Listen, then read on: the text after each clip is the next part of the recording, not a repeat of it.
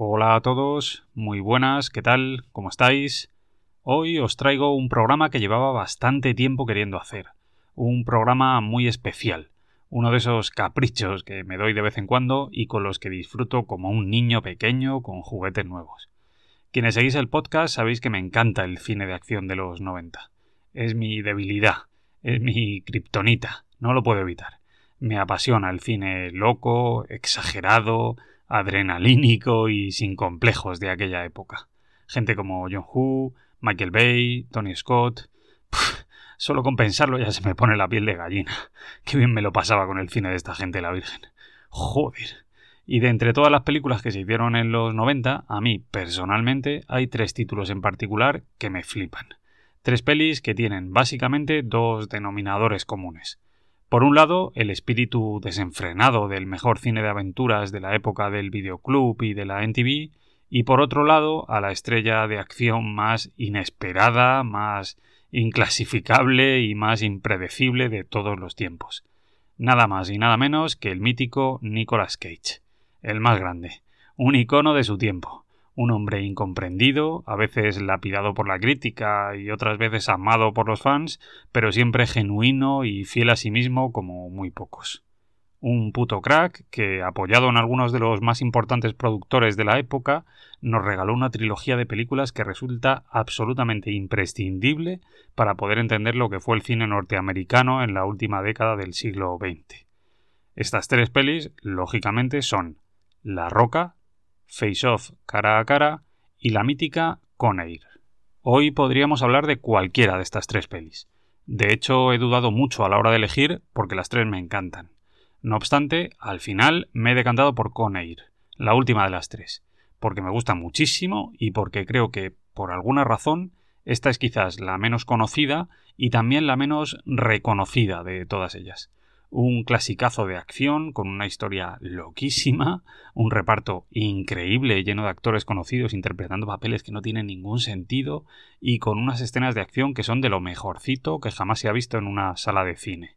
En definitiva, hoy tenemos por delante un programa súper entretenido en el que nos lo vamos a pasar bomba diseccionando uno de los mejores blockbusters de la década de los 90. Una pirada de pinza total. Ya lo veréis.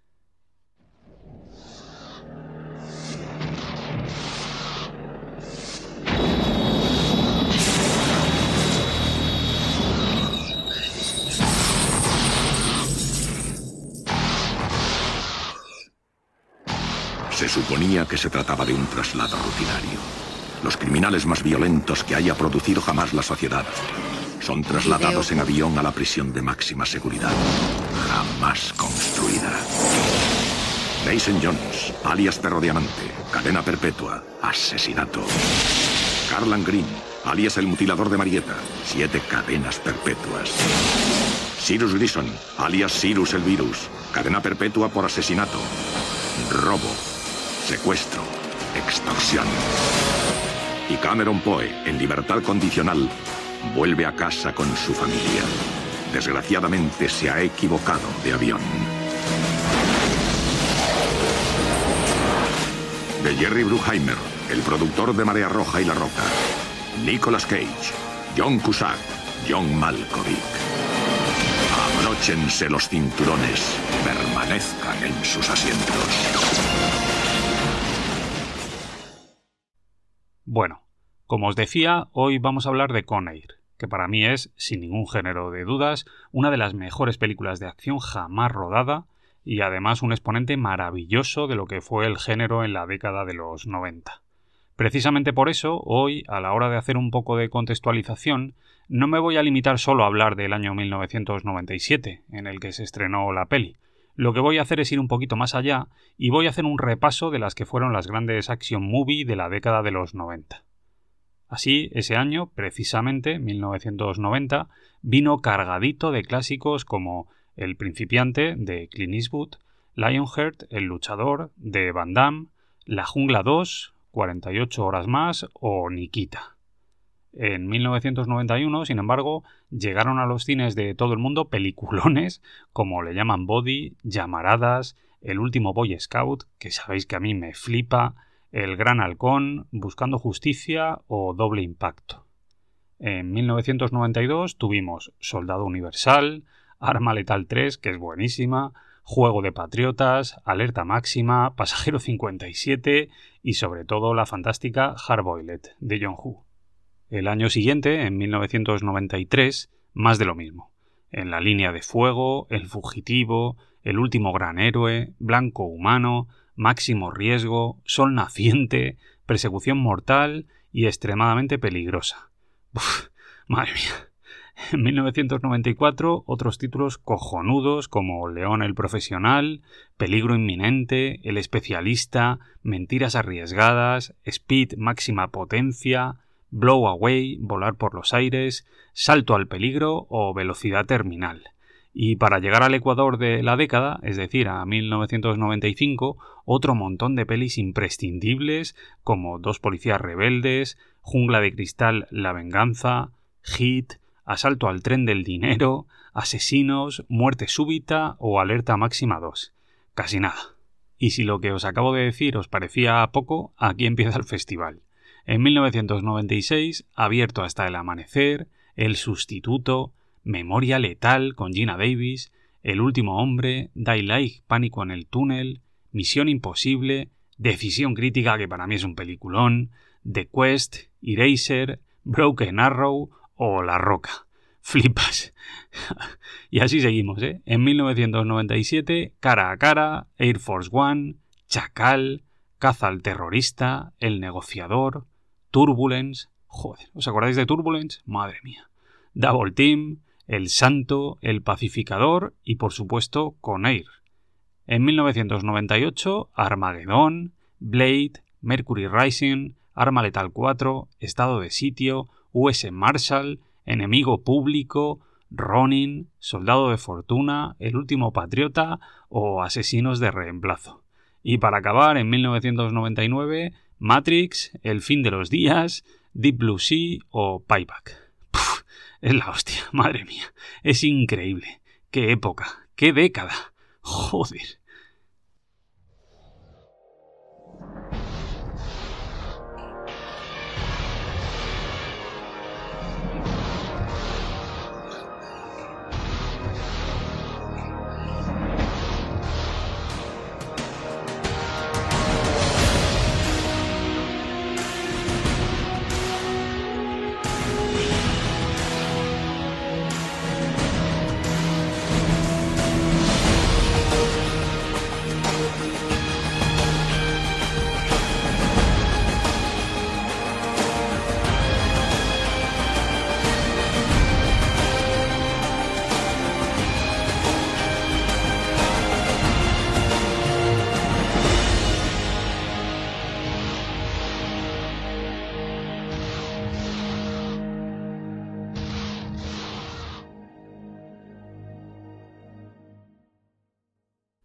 Conair es muchas cosas, pero por encima de todo lo demás es una peli de productor, un blockbuster gigantesco que lleva la firma de uno de los hombres más importantes del panorama cinematográfico de los últimos 40 años.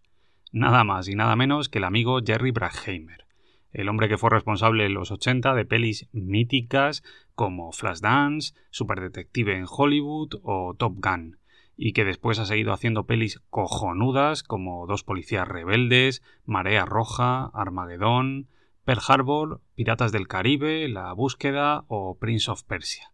De este hombre hablé hace muy poco en el podcast debido al estreno de Top Gun Maverick, así que no me voy a repetir. Solo os diré que el tipo es un puto crack, que tiene un estilo súper reconocible en sus películas basado en la estilización de la acción, las explosiones, los guiones simples y grandes estrellas en el reparto. A este tipo le deben buena parte de sus carreras gente como Eddie Murphy, Tom Cruise, Will Smith, Ben Affleck o el propio Nicolas Cage.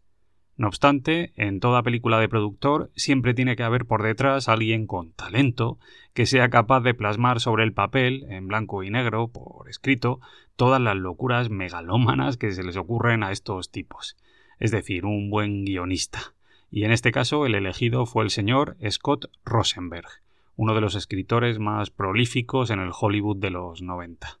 De la pluma de este hombre surgieron historias maravillosas como Cosas que hacer en Denver cuando estás muerto, la magnífica Beautiful Girls, que a mí me gusta mucho, Alta Fidelidad, 60 Segundos, Transformers, El lado oscuro de la luna y las nuevas pelis de Jumanji o de Venom.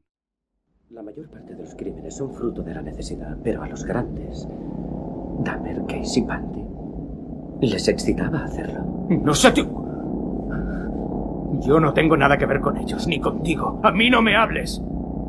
Estaban locos. Es una cuestión semántica.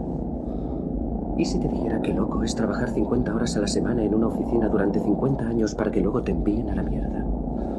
Para acabar en algún asilo de ancianos, esperando morir antes de sufrir la indignidad de intentar llegar al retrete a tiempo. ¿No consideras que eso es estar loco? Asesinar a 30 personas, sea semántica o no, es de locos. Recuerdo a una niña. Atravesé tres estados con su cabeza de sombrero. Hoy es el cumpleaños de mi hija. No te sientas obligado a compartirlo todo conmigo. Si la figura del guionista es importante en estas películas, ni que decir tiene que lo mismo ocurre con el director. En este caso hablamos de gigantescos blockbusters que tienen presupuestos con cifras astronómicas, escenas de acción cada vez más locas, muchas estrellas compartiendo set de rodaje y efectos especiales apuñados. En este escenario, lógicamente, las películas de Brackheimer no necesitan artistas con una gran sensibilidad a los mandos. Lo que este tipo de proyectos demanda es alguien decidido a los mandos, con visión en el mundo del espectáculo y que sepa manejar el cotarro sin que las cosas se le vayan de madre. Estetas de las explosiones y la destrucción. Por eso, a lo largo de toda su carrera, Brackheimer siempre ha trabajado con los mejores. Martin Brest, Tony Scott, Michael Bay, Dominic Sena, Gore Verdinsky o Mike Newell, entre otros. Como digo, no busquéis en esta lista grandes autores especializados en un tipo de cine intimista. Esto es otra cosa. Hablamos de realizadores de gigantescos blockbusters, películas entendidas como espectáculos de entretenimiento, y en esto esta gente juega en la primera división. De hecho, precisamente fue eso lo que sucedió con Conair, para esta película, Braheimer buscaba un joven talento capaz de dirigir la orquesta en una superproducción con un presupuesto de 75 millones de dólares. Y el elegido fue Simon West, un joven realizador inglés que empezó su carrera en la BBC y que luego se pasó al mundo de la publicidad, donde rápidamente alcanzó la fama. Conair fue su primer trabajo y esta película sirvió para definir su estilo, que se ha caracterizado desde entonces por la mezcla de la pirotecnia más loca, los montajes frenéticos y una buena música épica para transmitir solemnidad a las imágenes. La carrera del amigo Simon West ha sido bastante potente. Como he dicho, el tipo debutó en 1997 con Conair, después rodó La hija del general en 1999, Lara Croft Tomb Raider en 2001, The Mechanic en 2006, Los Mercenarios 2 en 2012 y además también ha sido productor ejecutivo de Blackout Derribado y de varias series de televisión.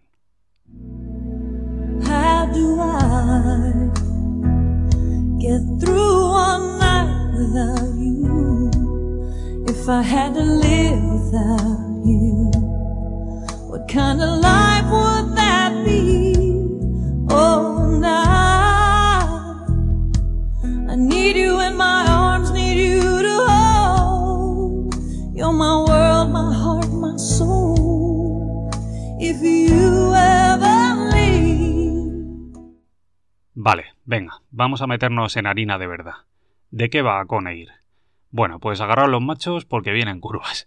Ojo a la sinopsis porque no tiene desperdicio. Todo comienza con el regreso a casa del protagonista, Cameron Poe, un tipo que es soldado norteamericano y que resulta bastante simplón.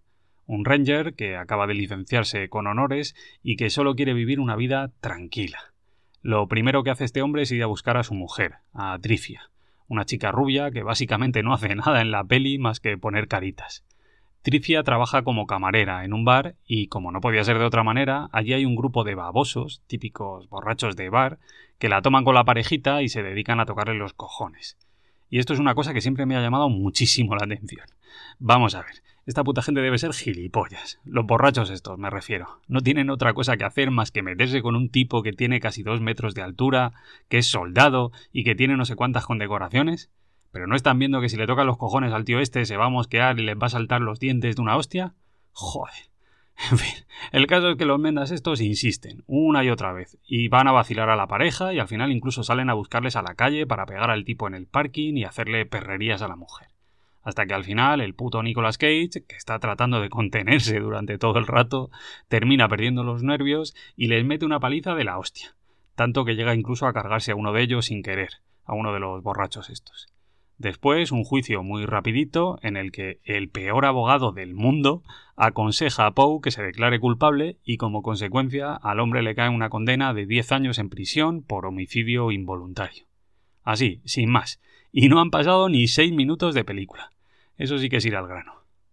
Después, una elipsis narrativa preciosa, en la que vemos cómo pasa el tiempo y en la que el director nos enseña a nuestro querido Nicolas Cage, al que por cierto le ha crecido un pelazo, comiendo panteras rosas, aprendiendo a hablar español, haciendo papiroflexia y practicando todo tipo de ejercicios deportivos en su celda, al tiempo que le escribe cartas a su hija, a la que por cierto no conoce porque ha nacido mientras él estaba en la cárcel. El caso es que, después de unos cuantos añitos, al amigo Paul le dan la libertad condicional. Pero claro, las cosas no podían ser tan simples. Resulta que el tipo ha cumplido condena en una cárcel que está en el culo del mundo y para poder llevarle de vuelta a casa le meten en un avión que está cargado de prisioneros de máxima seguridad.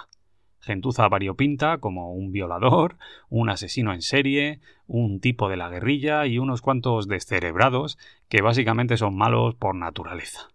Aunque el peor de todos estos es un tipo llamado Cirus el Virus, que solo con el nombre ya te deja las cosas bastante claras un cabronazo, más listo que el hambre, con una lista de muertes a sus espaldas acojonantes y que en la peli dicen que ha matado más gente que el cáncer. Todo ello, claro, controlado desde tierra por un atajo de incompetentes, a cada cual más gilipollas, liderados por el Marshal Vince Larkin. Este ha hecho de todo. Secuestro, robo, asesinato, extorsión. Foxtrot Charlie, el perímetro está abierto. Podéis trasladarle. Se llama Cirus Grison alias Cirus el Virus. Tiene 39 años, 25 de ellos los ha pasado recluido. Pero ha aprovechado su encierro. Ha sacado dos carreras y un doctorado en Derecho. Además, ha matado a 11 internos, ha provocado tres revueltas y se ha fugado dos veces. Se jacta de haber matado a más hombres que el cáncer. El caso es que, como cabía esperar, las cosas salen regular.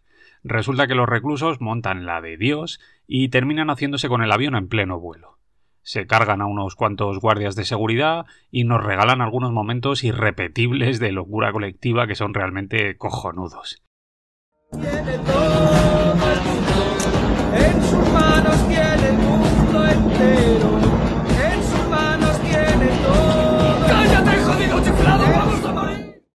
Después, no contentos con esto, los tipos aterrizan el avión en Carson City y allí recogen a más presos. Todo ello mientras los tipos de seguridad están a por uvas.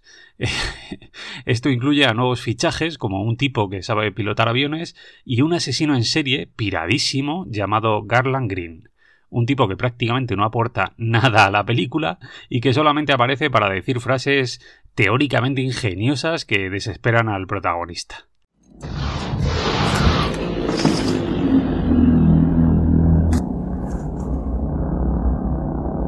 Hola, Garland. A saber la razón. Su madre le mimó demasiado o muy poco. Tal vez nadie quería jugar con él o quizá una mala relación. Ahora está muy furioso. Los momentos de levedad le producen dolor. Le dan dolor de cabeza. Al caballero le duele la felicidad. ¿Qué le pasa a ese? Me parece que a ese tipo le pasa de todo. El caso es que el amigo Poe no se lo puede creer. El tipo solo quería volver a casa y abrazar a su mujer y a su hija, pero sin quererlo ni beberlo se ha visto envuelto en una fuga masiva de criminales y ahora está encerrado en un puto avión con un montón de psicópatas. Lo que pasa es que Poe es buena gente y aunque podía haberse pirado a las primeras de cambio, el hombre decide quedarse para proteger a su compañero de celda, que casualmente necesita insulina, y a una guardia de seguridad a la que los pirados estos quieren violar. Y ya está, con esto tenemos lanzada la historia un héroe peculiar, con un pelazo incomprensible, que hace de todo para llamar la atención de los equipos de seguridad. Incluso les lanza un cadáver con un mensaje escrito en el pecho desde el avión, en una escena buenísima. Y al final, claro, se lía la de Dios, Poe va haciendo enemigos en el avión, los tipos se vuelven cada vez más locos y todo termina como el Rosario de la Aurora. Un tiroteo en un aeródromo abandonado, un avión despegando con un coche literalmente colgado por detrás, Cirus el virus apuntando con su arma a un conejito de peluche, un aterrizaje forzoso en pleno centro de Las Vegas y luego una incomprensible persecución en la que los buenos van montados en unas motos de policía que han robado y los malos en un camión de bomberos. Con dos cojones. Aunque al final, al menos, el bueno de Poe consigue sobrevivir y termina reencontrándose con su mujer y conociendo a su querida hija Casey.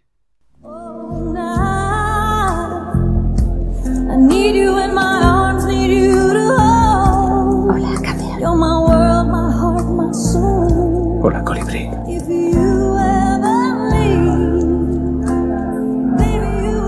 Quería haberme cortado el pelo.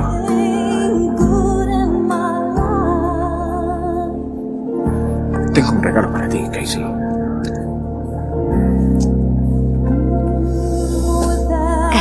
Está un poco sucio. Casey, cielo, coge el regalo que te ha traído tu padre. No, no, no, cariño, no importa. Tengo una foto. Una foto tuya. Yo también tengo una foto tuya. Bueno, ya hemos hablado del productor, del guionista, del director y además hemos hecho una breve sinopsis de la peli. Así que ahora vamos a meternos a repasar el reparto. Y aquí ya os digo que hay mucha tela que cortar. Vamos a empezar, lógicamente, por el protagonista de la película, el amigo Nicolas Cage. Un tipo que, indiscutiblemente, y por mucho que a algunos les pese, es uno de los grandes iconos del Hollywood de los 90. Vamos a empezar hablando de su árbol genealógico. Nicolas Cage nació en el año 1964, hijo del productor August Floyd Coppola y de la actriz Joy Vogelsandt. La parte más interesante de su biografía es que Cage es sobrino de Francis Ford Coppola, el mítico director de pelis como la trilogía del Padrino, Apocalipsis Now o La Conversación. Y por si esto fuera poco, Cage también es sobrino de Tyler Shire, es decir, la actriz que interpretó a Adrian en la saga Rocky. No contento con eso, el tipo contrajo matrimonio en el año 1995 con la actriz Patricia Arquette y después, en 2002, se volvió a casar, esta vez con Lisa Mary Presley, hija del mítico Elvis Presley. Vamos, un culebrón importante. No obstante, hay dos cosas que uno no puede obviar a la hora de hablar de Nicolas Cage. Por un lado, su indiscutible talento como actor, que lo tiene, vaya si lo tiene. Y por otro lado, sus excentricidades, que son históricas y que han llegado a eclipsar todo lo demás. Para muestra, un botón. El tipo empezó su carrera renunciando a su apellido famoso, para evitar acusaciones de nepotismo, básicamente. ¿Y qué hizo? ¿Vosotros creéis que eligió un nombre normal? Pues no, ni de coña. El amigo decidió que iba a apellidarse Cage, todo en honor al héroe de los cómics de Marvel, Luke Cage. Después consiguió algunos papeles protagonistas en películas de culto ochenteras como Arizona Baby o Peggy Sue se casó, aunque el éxito definitivo llegó en 1995 con el estreno de Living Las Vegas, con la que llegó a ganar un Oscar como actor protagonista. Aquel exitazo le permitió dar el salto al género de acción, en el que se consolidó como actor megataquillero gracias a superproducciones como La Roca, Con Air, Snake Eyes, Ojos de Serpiente, 60 segundos, Asesinato en 8 milímetros u otras pelis de ese estilo. Esa fue su época de máximo apogeo. Después el tipo perdió la concentración y empezó a alternar grandes producciones como El Señor de la Guerra, La Búsqueda o Kikas con producciones inclasificables que en muchos casos no son ni siquiera serie B y que resultan incomprensiblemente malas y desconcertantes. Como he dicho en más de una ocasión, es muy difícil definir en qué se ha convertido la carrera de Nicolas Cage. El tipo sigue siendo una estrella. Eso está claro. Solo hay que ver la cantidad de memes que circulan por internet siempre que a este tipo se le ocurra hacer alguna gilipollez de las suyas. Es increíble. Y eso que el tipo parece empeñado en tirar a la basura toda su carrera, rodando películas que son auténticos truños que ponen en tela de juicio su propia cordura. Sin embargo, más allá de Nicolas Cage, el resto del reparto de Conair es amplísimo y en él encontramos algunos nombres súper interesantes. Por ejemplo, podemos empezar hablando de John Malkovich un tipo que interpreta a Cyrus el Virus, un actor con un enorme prestigio que saltó a la fama gracias a su interpretación en pelis como Las Amistades Peligrosas, El Imperio del Sol o En la Línea de Fuego, y que después apareció en títulos superpotentes como Viven, El Hombre de la Máscara de Hierro, como ser John Malkovich, El Ladrón de Orquídeas, El Intercambio, Red o en la serie de televisión The New Pop, de Paolo Sorrentino. Este hombre tiene una carrera extraordinaria a sus espaldas y no solo en el cine, ¿eh? también en el teatro. ¿Qué? Azafata, azafata, ¿qué película nos pondrán hoy? Creo que te gustará. Se titula No volveré a hacer el amor con una mujer en la playa y le ofrece del premiado corto. Nadie me invitará a comer solo. Puto gracias. Junto a él tenemos a John Cusack que es uno de los actores más sosos del planeta. El tipo empezó muy jovencito en esto del cine con pelis como El juego de Hollywood o Balas sobre Broadway. Y después ha tenido un millón de oportunidades para triunfar con pelis como City Hall, Medianoche en el Jardín del Bien y del Mal, La Delgada Línea Roja, Fuera de Control, como ser John Malkovich, Alta Fidelidad, Identidad, 2012, Shanghai, El Enigma del Cuervo o El Mayordomo pero por alguna razón el tipo ha terminado enredándose en una lucha a muerte con Bruce Willis, Adrien Brody y el propio Nicolas Cage para ver quién hace las peores películas de la última década. Joder, es increíble. De los últimos 20 proyectos de este hombre no hay ni uno bueno. Madre mía. En Con Air, por cierto, Cusack interpreta al mariscal Vince Larkin, el tipo que trata de ayudar a Nicolas Cage desde tierra y que es torpe de cojones. Y como anécdota, además os puedo decir que por alguna razón al amigo John Cusack Conair no le hace demasiada gracia. Al parecer el tipo reniega de ella siempre que puede e incluso tiene vetado en las entrevistas que los periodistas puedan preguntarle sobre la peli. Vete tú a saber qué coño le pasa a este hombre. Entiendo. ¿Cuál es tu pregunta? ¿A dónde vas con mi avión, Cirus? Vamos a Disneylandia. Mientes, Cirus. Tú también, Vince.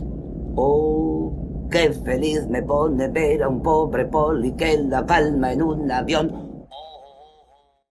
El siguiente nombre del que vamos a hablar es el de Steve Buscemi, otro puto crack.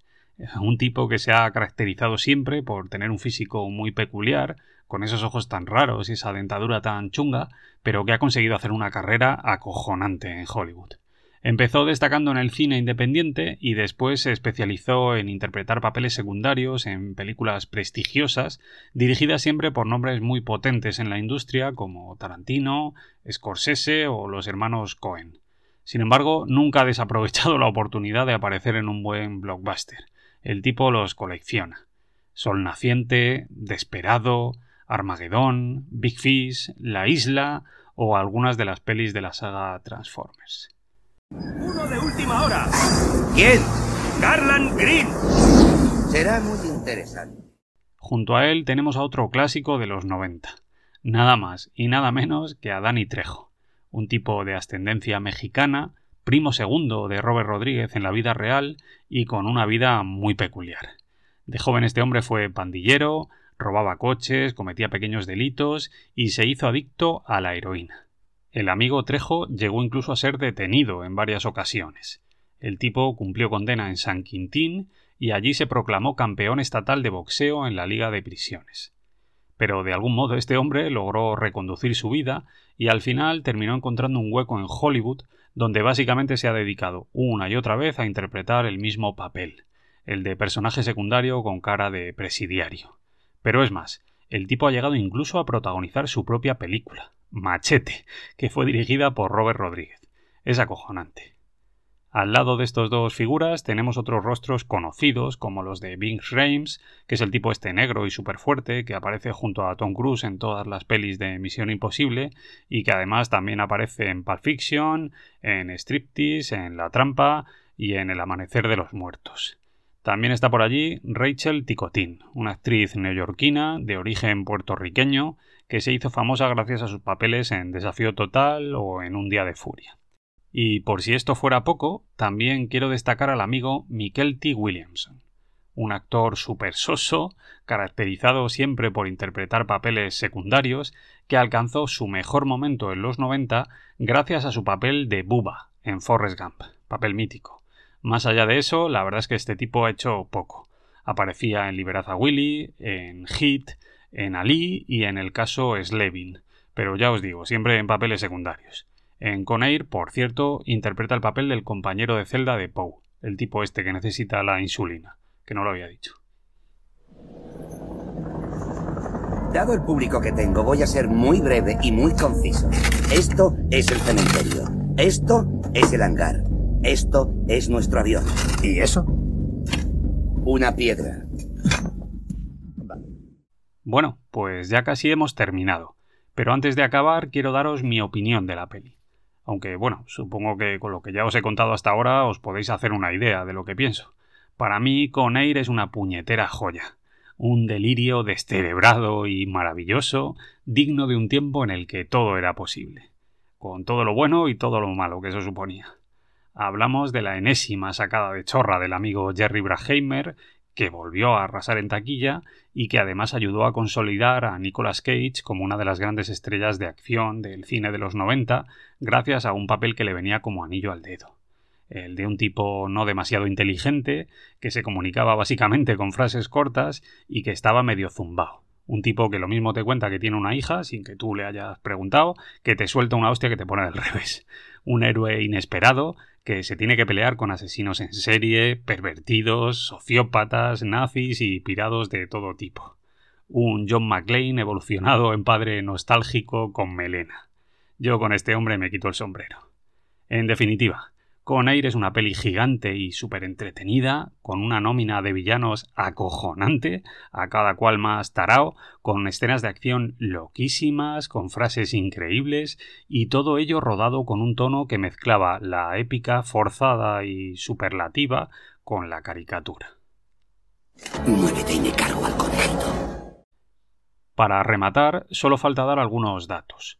Conair se estrenó en Estados Unidos el 6 de junio de 1997. La peli costó 75 millones de dólares y alcanzó una recaudación global muy potente de 224 millones. El título de la peli, por cierto, procede de una organización real establecida bajo el ala de una agencia federal en Estados Unidos que se dedica al traslado aéreo de presos, una especie de aerolínea para criminales. Otro detalle curioso es que toda la parte del conejito de peluche y sus andanzas no estaba en el guion original. En realidad, esto fue una aportación personal del propio Nicolas Cage, que entendió que con aquello le daría un mayor empaque al personaje. con estas cosas, ¿cómo no vamos a querer a este hombre? ¡Qué maravilla!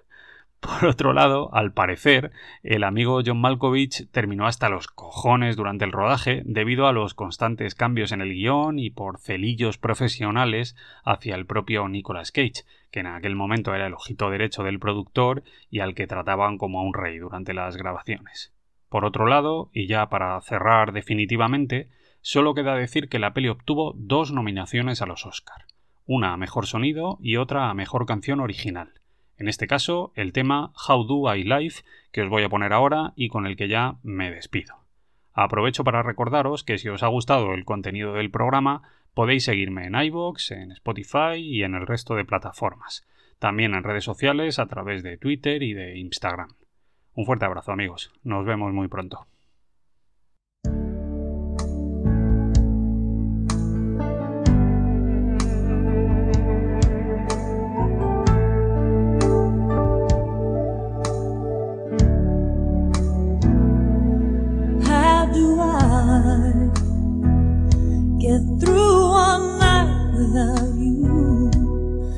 I had to live without you, what kind of life